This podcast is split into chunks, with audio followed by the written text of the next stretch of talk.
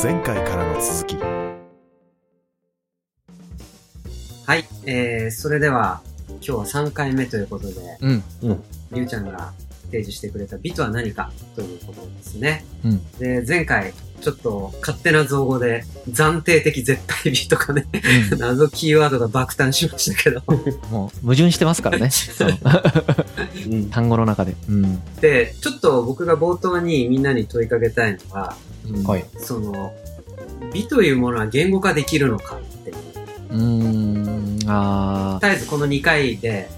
はいその言語化しようとしていたわけなんですけれども、うん。う。うんん。美とは感じるものであるみたいな話もあるわけじゃないですか。うん。はい。で、これ小林秀夫が読書についてという本を書いていてですね、うんその。時にこういう言葉があってちょっと引用したいんですけど、はい。えー美には人を黙らせる力がある。急に言葉は出てこない。おー。何かすごいということはわかる。しかしどうすごいかはすぐに言葉にはならない。沈黙に耐えろと。いいね。うわーいや、さすが小林秀夫。いいね。うん。感動と理解の間にはギャップがあるというね。いいね。こうそういうことを言ってるわけですよね。うん。わかるな。立ち止まらせるよね。うんそうそうそうそうそう。だから、永遠に我々は言語化できないんだけど、こう感じることと言語化のギャップに耐えろという、これなかなかいい表現だと思わない。うん、すごくいいと思うい。やー面白い。これでも言語化は難しいんじゃないかなと僕は思う立場ですね。うん。うん。B はね、例えば、そのポエム、詩とかって言語じゃないですか。そもそもが。うん。でもこの美しさを詩はその言語の中のみで表現してるわけではなくて、うん終焉の美があるじゃないですか。その、なんて言うんだろう。詩を見て美しい詩だなって思うことを含めての美じゃないですか。その感覚を含めての。うん。うん。うん。これを全部言語化するのむずいもんね。なんか、むずいというか、したら、そうじゃなくなっちゃう気がする。やっぱり。うん。そのニュアンスはとてもよかった。だから難しいというか、できないのではというふうに直感的には思いました。うんどうだろう例えば、孝太郎さんはどう思う？かなんかスペースオデッセイっていうようなタイトルのうん。ギャラリー展示が表参道のジャイルっていうところで数ヶ月前に行われてたんですよ。うん。で、僕出かけて行ったんだけど、不意にね、ある絵画作品の前で立ち止まりました。うん。その時びっくりした。うん。あの、初めて芸術作品の前で動けなくなったね。うん。ん。で、そのホワイトキューブ度で言うと、そんな高くないの。表参道のビルだからそんなにスペースが芳醇っていうわけではないので、うん作品同士が近いし、うん。人通りもある程度あったので、めちゃくちゃ理想的な空間じゃないんだけど、一個の絵の前でもうね、立ち尽くしたね。うん。ダレン・アーモンドっていうイギリスの作家なんですけど、時間とか、あの、記憶みたいなテーマにしてる人なんだけど、その中の何ていう作品かわかんないんだけどね、暗闇の中にうん。光がパッて一筋だけ照らされてるって基本的にはキャンバスで、まあ、腕を広げたくらいの大きさでうん。基本真っ黒なんだけどちょっと真ん中の方にちょっとだけ虹色の筋がスッて通ってるってだけなうん。のものすごくシンプルで、まあ、絵なのか写真なのかよくわからないっていう類のものだったんですけど、うん。それ見た瞬間にねもう金縛りに合いましたね、うんでなんていうのたまにあるじゃんなんかさ大事なものを落下させちゃうような瞬間に1秒が無限に感じるような瞬。間あるじゃんうん。やばいやばい。あ、これ落ちたら、これがこういう風に割れて、明日持ってきたかったのに持ってけなくて、その時あの人に怒られて、みんなに迷惑かけて、あー、あー、パリンみたいなやつあるじゃん。で、その間 0. 何秒なんだけど、うん結構15秒考えたつもりになるくらいの思考がはかどるみたいな体験を初めてアートの前でしたんですよ。うーん。いやー、びっくりしたね。あれはね、徹夜明けだったからだけかもしれない。なんだそのオチは。でもね、感動したのすごく。で、その時思った。その瞬間に思ったのは、これものすごいものを見てる。うん。この七色の分光された光みたいに見えるものは、しかし、本当は七色じゃないし、ズームしていくと無限の色の会場があるかもしれないものだし、そういっためちゃくちゃちっちゃい絵の中の無限みたいなのを今感じてるかもしれないっていうことをまず思う。で、次に、今、ここから目を離して、ここから一歩立ち退いてしまった瞬間に、この感動が消えてしまうんじゃないかっていう予感があったわけ。で、そこで僕は、3分経ったのか5秒経ったのか分かんないんだけどよく分かんない時間感覚からパッと目を離した瞬間にあの感動の記憶が消えてしまったんですよ。やっぱりスッと。うん。へパリーンって割れた後みたいになった、うん。ー。へであれは何だったんだろうっていうすごく心地よい記憶ですね。ーなるほど。で、それはやっぱり言語化は難しい？言語化まあ難しいですね。言語化難しいね。なんかマヤ・アンジェロっていう女性の人権活動家の人がいるんだけどアメリカにその人が言ってたので、えっと、人はあなたの言ったことは覚えてないしあなたのしたこともきっと覚えてない。けれどもあなたが何を感じさせたかは記憶するでしょう。っていう話をしてて。うん。なんかこう感覚の型みたいのだけ残った。言葉にできない。うん。感覚の型だけ残った。うん。内容は覚えてないすごくよくわかる、でも。もし芸術が完全言語化できるのであれば、僕は人間も完全に言語化できるはずだと思うんですよね。なるほど。だから難しいんじゃないかなと思う。本当再現性ができない。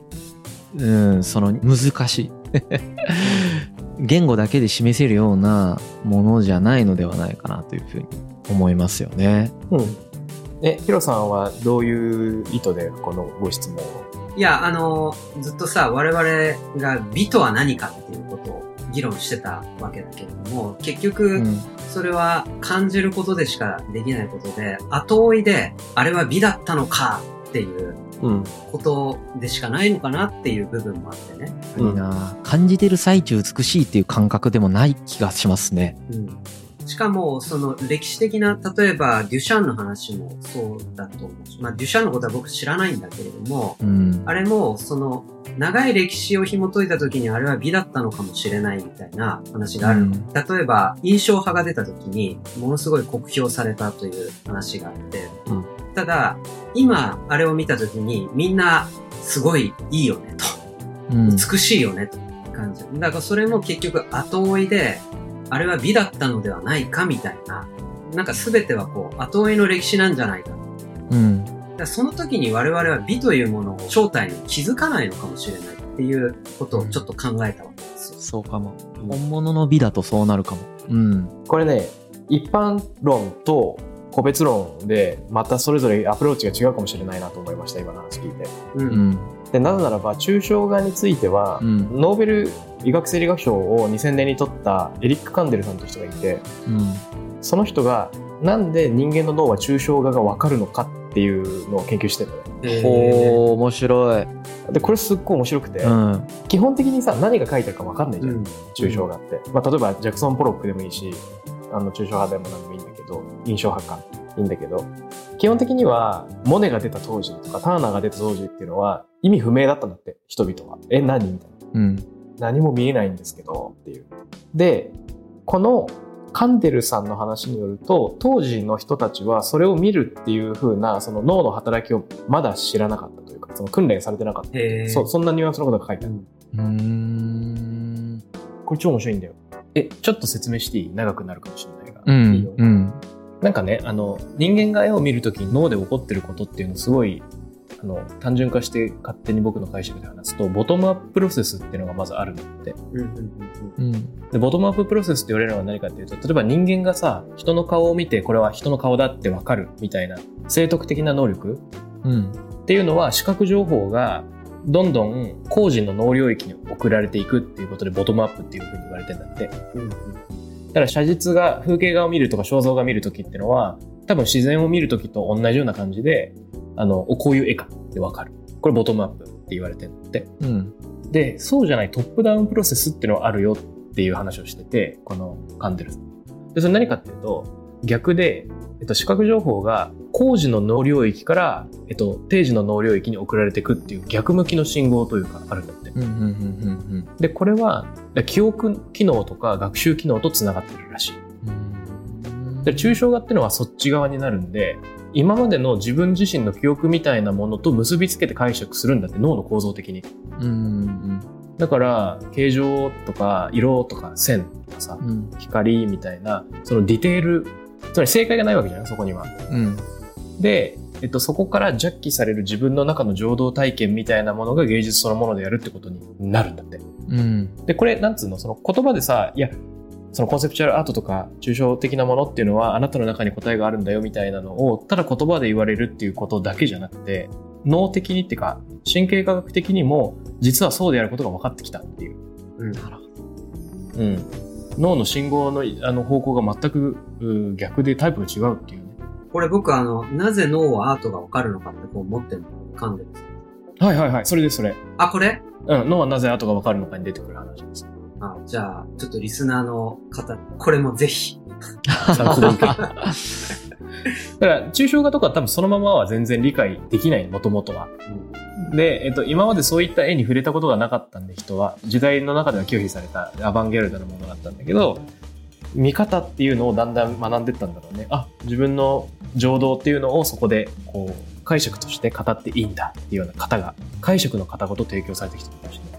そうするとさ、今の話はさ、要要するに美というものは、後発的に鍛えられるっていうことでもあるよね。うん。その見る目を。うん。つまり、社会の筋肉みたいな感じそうそうそうそうそうそうそう。ソーシャルマッスル。マッスルですよ、マッスルです。だから、うん。りゅうちゃんが前回言ったその暫定的絶対美みたいなことが、うん。こう、鍛えられる筋肉である。これは美しいのであると言ったら、みんなそれを美しいというふうに、その記憶として認知して、トップダウンとして次に似たようなものが出たとき、あ、美しいね、粋だね、みたいな、うん。そんな風に感じるようになる。そういうことでもあるのかしら。そういうことなんでしょうね。今の話の中で、なんかそれも本当そうだなと思ったんだけども、もう一つやっぱりそのトップダウンプロセスをやってる時の芸術の楽しみ方は、自らの内面を見つめてることになりますよね。脳的には。うんここになんか矛盾がある感じもしますよね。なんか面白い矛盾が。その、要は経験的にマッスル的に鍛えて理解ができるんだけれども、それは自らの内面を見てるわけですよね。うん。で、あれじゃない？その、自らの内面、この引き金がないと絶対にジャッキされなかった情感っていうのがやっぱあるじゃん。俺はやっぱダレンアーモンドのあのよくわかんない真っ黒で光がちょっと差してるような油絵の前でないと、絶対立ち止まらなかったなっていう。で、その時の感覚はそれでしか絶対浮かび上がらなかったなっていう気は、なんかする。それは脳的にはトップダウンプロセスが行われてうん。自らの内面を何か深くえぐるようなきっかけとして作動したそう、だからなんか巡り合わせがあったんじゃないかな。その今ここにあの作品と出会うっていうような。なるほどね。そうかそうか。これね、あの、ちょっとまた話がずれちゃうかもしれないんだけど、うんプラトンが共演という作品を書いてですね、あれ美についてとかはいお話なんだけど、すごく印象に残ってる一節があって、うん我々はみんな身ごもっているのであるみたいな。なんかそういう話が。うん。うんそれは男性も女性も関係なく、あの、物理的に身ごもるというのは、メタファー、比喩なんですけれども、はいそれで、美しいものに触れた瞬間に我々は出産するのだっていう。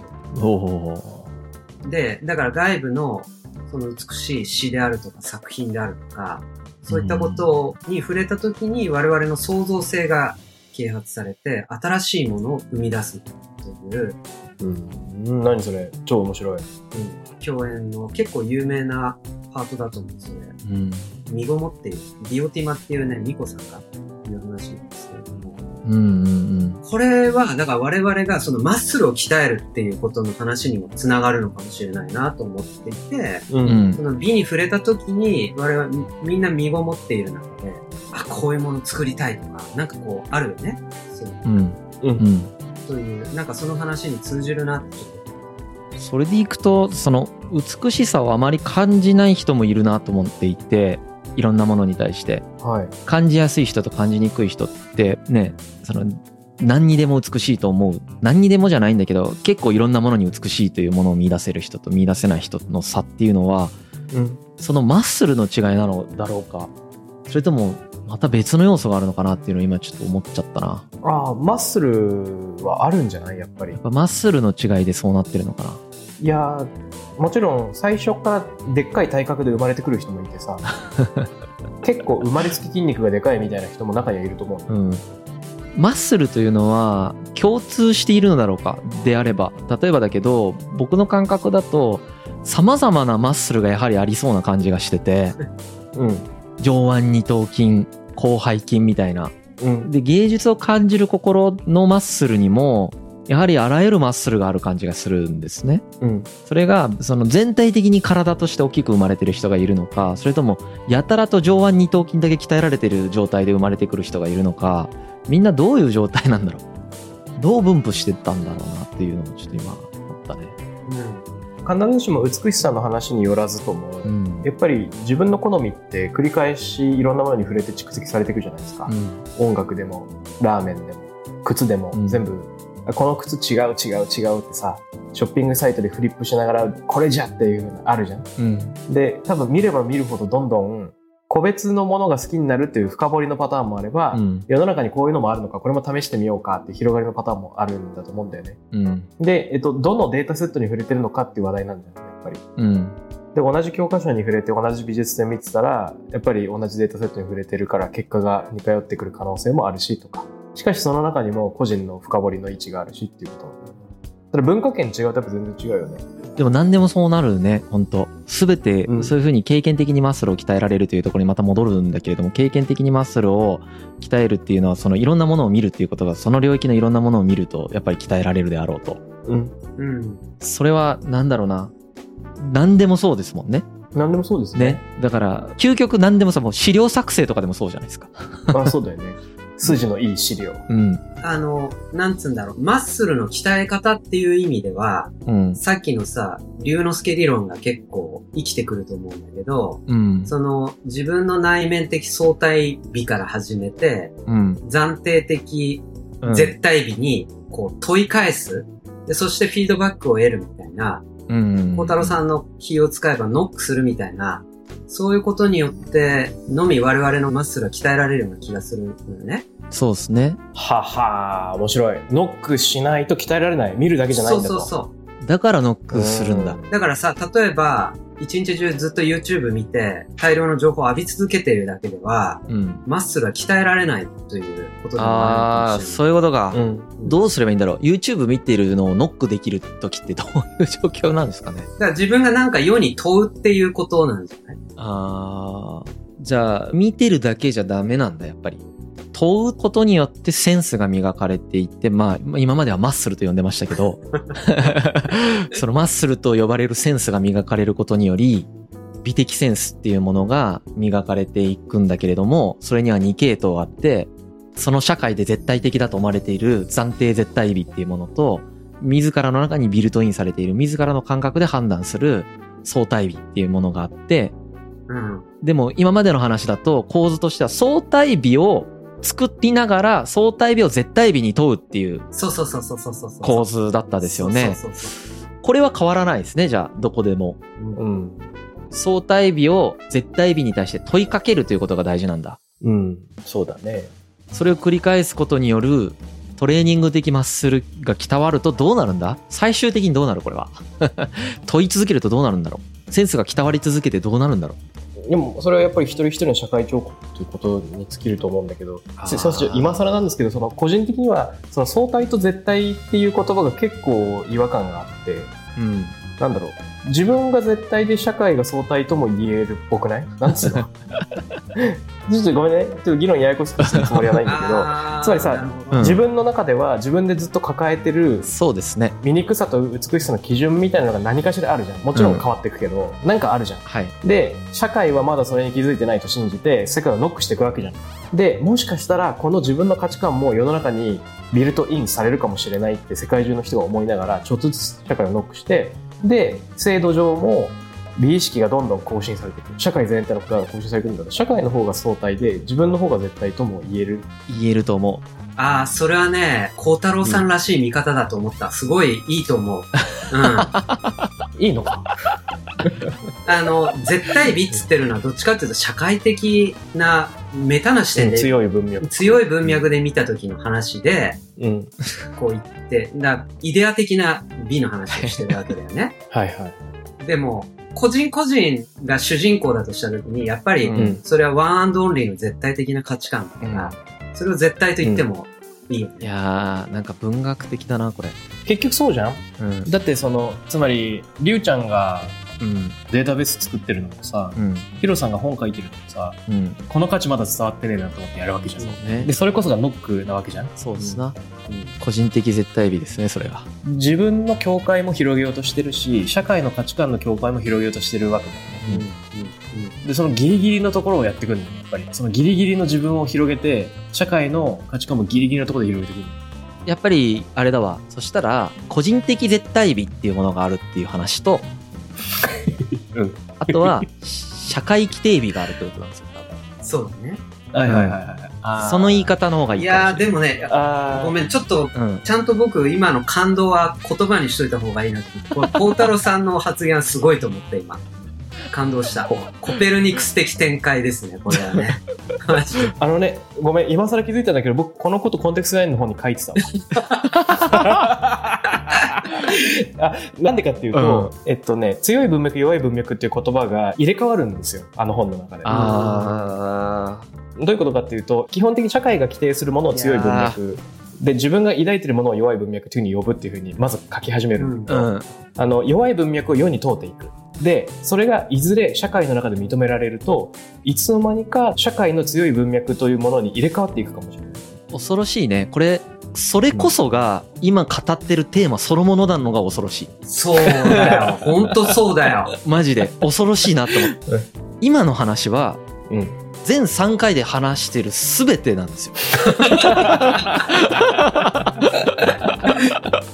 そうだよね。恐ろしいわ、本当社会は2回以上の誤読で豊かになるとかっていうのなんか書いたんだけど、うん。そのあらゆる弱い文脈はそのまま抱き続けて何もしなくてもいいんだけど、いや、ちょっと違くね？と、世界ちょっと違くねっつって世に通ってみる、ノックしてみることができる。うん。これ自分っていう作者が社会を誤読して、うん。今強いと言われてるものはそれ違うんじゃねっていう、世の中からは批判されて否定されかねないものを誤読してその通ってしまう。うん。で、それが他の人に届いた時に、いや、それって面白いかも、それってありかもって思うと、うん。その第三者にとっては、あなたがやったことっていうのはいつの間にか強い文脈になってるの別の人が著者だから。ノックしたからね。うん。で、おいおいおい、そのノック俺のドアに今響いたよ、つって。で、その人がまた次の社会彫刻を始めていくっていう2回目の誤読がそこで起こってくる。それはさ、プラトンのなんか共演の話にも近いよね。身ごもってる人に対して、うん。ある文脈が来て、それで新しいものが生まれてくるっていうね。うん。このプロセスです。ノックして、こんにちは、赤ちゃんそうそうそうそう。これは、どうなんですリスナーの皆さんに大混乱をきたしてるんじゃないですか。どういうこと？だこれあれだよね、あの、い一週間ずつ聞いてもよくわかんないから、まあ、こうぶっ続けで聞かないと、で、一週間ずつ聞いても分かんない。うんで今の話を聞いたら、絶対と相対が、いわゆる今の話だと誤読とノックにより、誤読イコールノックだよね、だから。うんその、誤読して問うことがノックですよね。誤読とノックにより、こうポンポンって入れ替わっていくってことですよね。そうそうそうそう。ね。それこそが美しさとは何かを体現してることになるよっていう話だと解釈した。そうだよね。で、か弱いんですよ、やっぱり。うん自分だけの価値判断基準って非常に弱くて、まだ世の中で誰も知らないし、きっと否定されるっていうものを常に誰もが携えている。それはまだ弱い。いや、これ本で出した方がいいと思う。一つ一つ美しさを規定していったりとか考えていったときに、うん。絶対と相対的美しさが出現するんだけれども、それをノックすることによって、それが入れ替わっていくという過程を通じて、境界が更新されてくる。境界が更新されることにより、美しさがどうなるのかよくわかんないんだけど、美しさが美しくなっていくもんね、それで。美しさが美しくなってくる美しくなっていく。だからね、なんていうの、その、絶対ってさ、絶対じゃん。うん。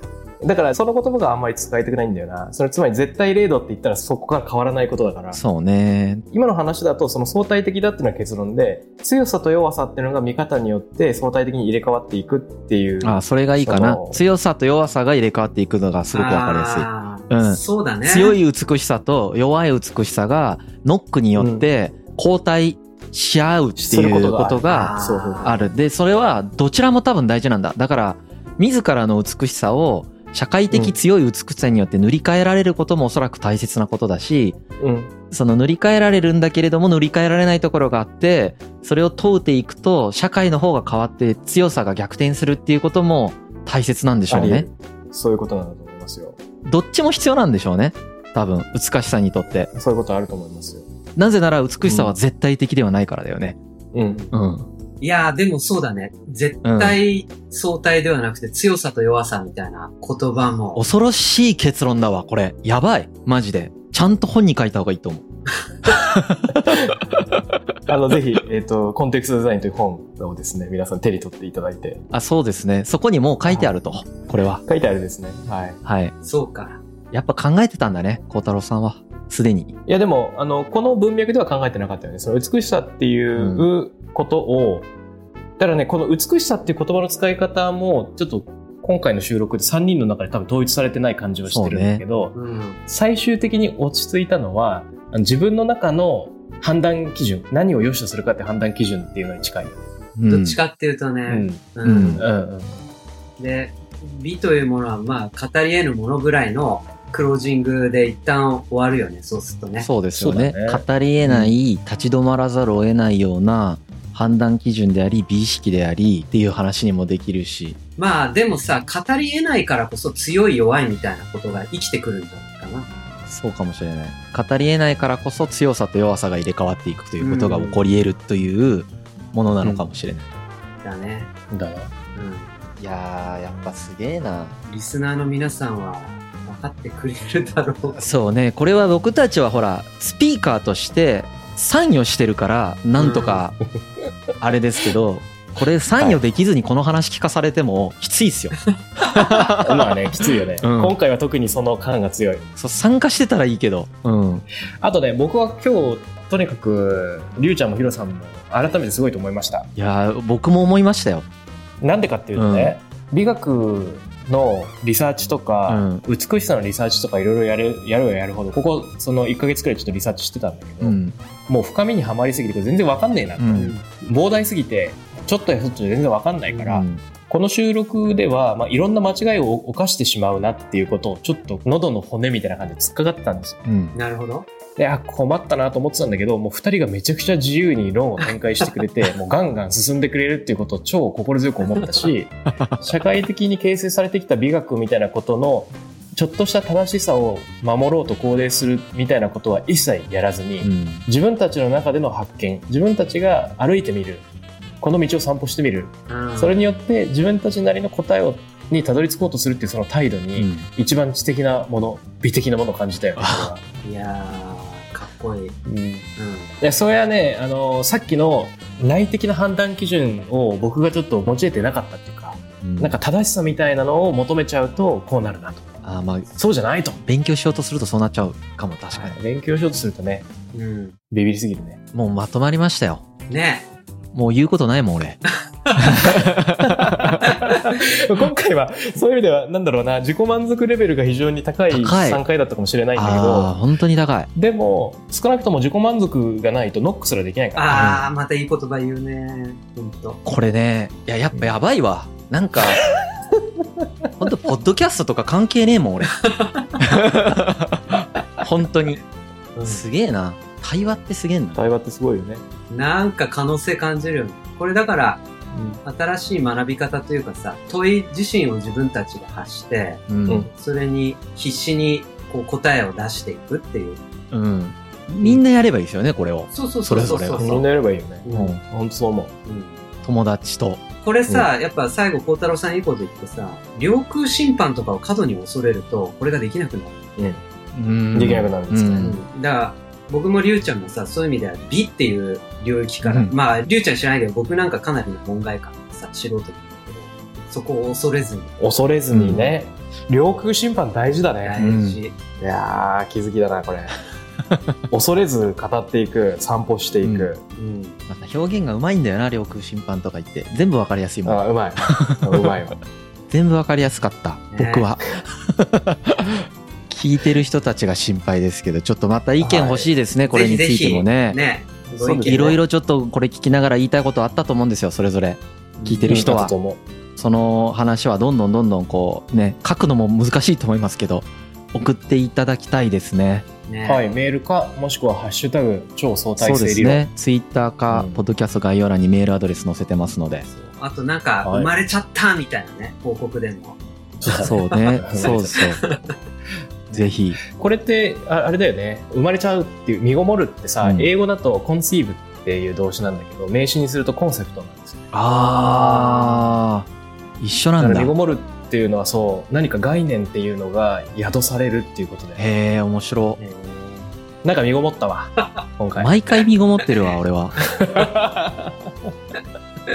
記録に残ってるの嬉しいな、やっぱり。そうだね、うん聞き返せるもん。聞き返せるから。あーじゃあ次回ははい孝太郎さんのテーマということで、ちょっとテーマ考えていきはい、ます。また期待しております。はい。はい。じゃあ、はい、どうもあありがとうございましたはい、どうも。はーい。